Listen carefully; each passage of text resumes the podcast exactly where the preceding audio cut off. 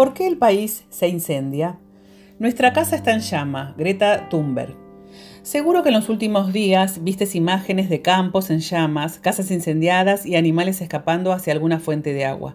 Probablemente seas parte de la gran mayoría a las que esta escena le generó preocupación y quizás seas como yo que, aunque esto te indigna, no sabes bien qué hacer. Más de 200.000 hectáreas del territorio argentino están bajo fuego y sin freno. Aunque los focos más grandes están en Córdoba, Santa Fe y Entre Ríos, también se registraron incendios en Buenos Aires, Catamarca, Formosa, Chaco, Corrientes, Salta, Jujuy, Tucumán y Santiago del Estero. En Córdoba hablan del peor incendio registrado desde el 2013 y en el delta del Paraná, Santa Fe y Entre Ríos, registran la mayor cantidad de focos de los últimos nueve años, 18.000 en lo que va del 2020. ¿Por qué Argentina se incendia? Aunque no hay una única causa, el 90% de los incendios tienen un origen común, el ser humano. Para hacer esta nota hablé con varios especialistas en economía, medio ambiente y sustentabilidad. Todos coincidieron en lo mismo, lo que está pasando en Argentina y en otros lugares de América Latina es producto de la combinación de dos terribles factores, el cambio climático y la, negociación de los inescrupulosos. Una vez más, la codicia le está ganando al sentido común. Primer factor, el cambio climático. Argentina está padeciendo algunos de los peores efectos del cambio climático. En el delta del Paraná, por ejemplo, se registró la peor sequía en 10 años y una bajante del río nunca vista en 60 años. Por su parte, en Córdoba, hace tres meses que no llueve.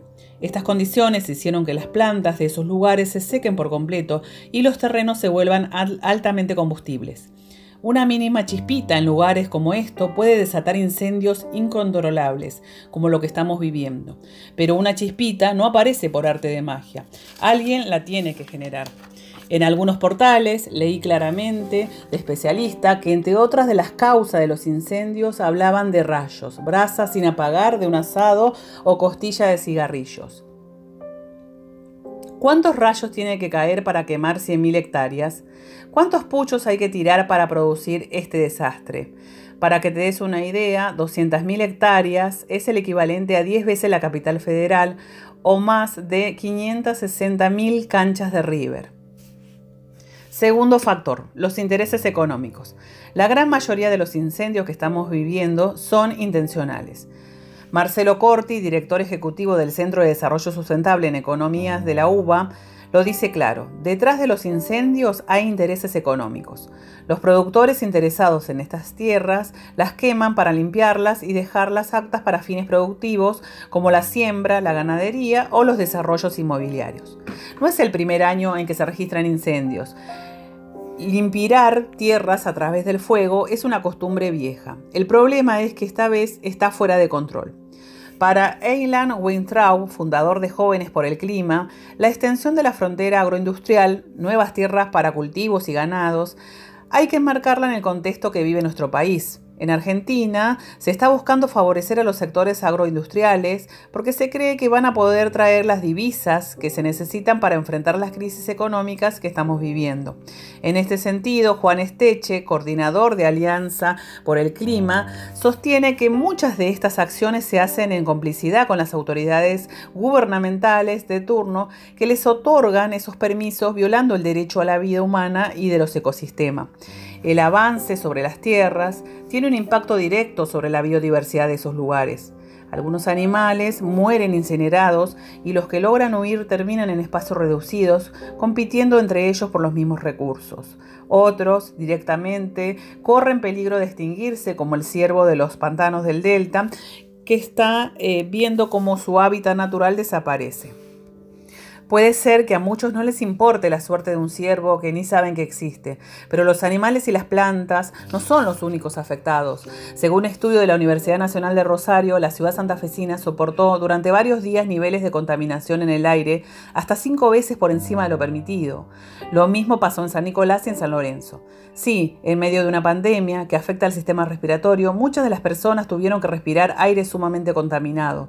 Además del humo, el fuego empezó a llegar a campos y chacras de pequeños productores, a lo que se les quemó su casa y la totalidad de su producción. En Córdoba hubo más de 170 personas evacuadas hasta el momento. Para combatir estos incendios, el Estado destina fortunas. Solo en el Delta ya lleva gastado 17 millones por día. Esta zona es clave, no solo para el país, sino para el planeta, ya que provee de oxígeno y agua potable a millones de personas y ayuda a mitigar los efectos del cambio climático. Las imágenes apocalípticas desataron varias quejas y reclamos en todo el país. Seguro que escuchaste hablar de la ley de humedales, un reclamo que gracias a la presión social volvió a estar en agenda.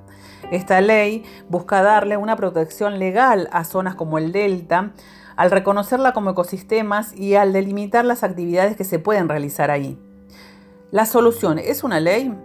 Una ley de humedales por sí sola no podría frenar esto. Debería venir acompañado de presión social y concientización para asegurarnos que se reglamente y se cumpla, asegura Eilan Wintraub. En Córdoba se están quemando bosques y tenemos ley de bosques hace muchísimos años, pero está desfinanciada. Necesitamos que además de sancionar leyes, el Poder Ejecutivo financie y proteja este tipo de superficies y destine recursos para que los incendios no sucedan. Por otro lado, el Poder Judicial tiene que sancionar a los que las incumplen.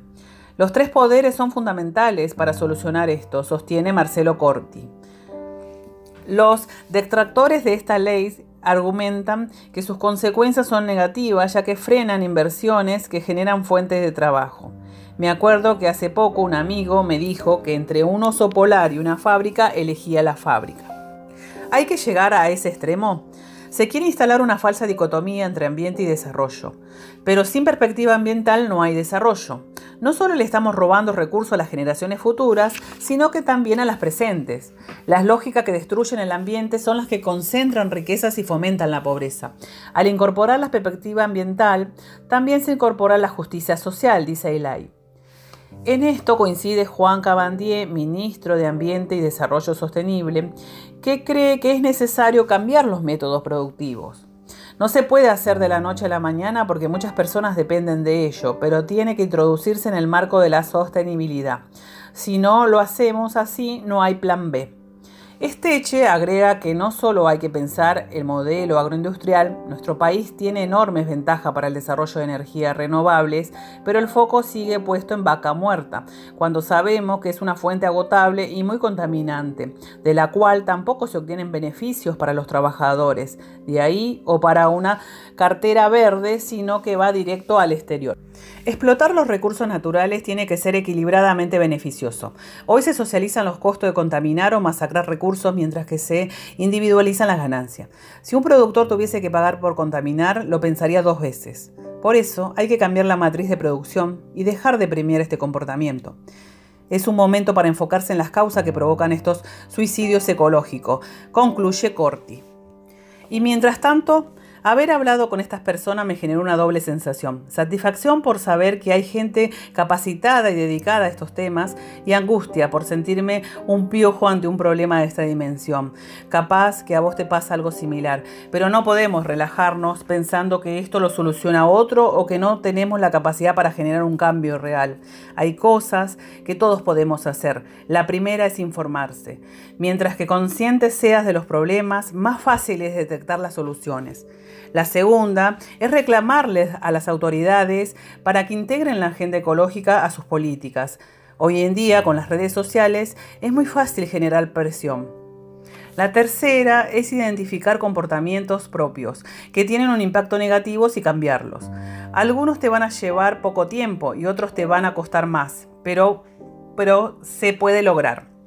Si entre todos no hacemos algo, tarde o temprano el fuego nos va a llegar. Escribe este artículo Tomás Bio.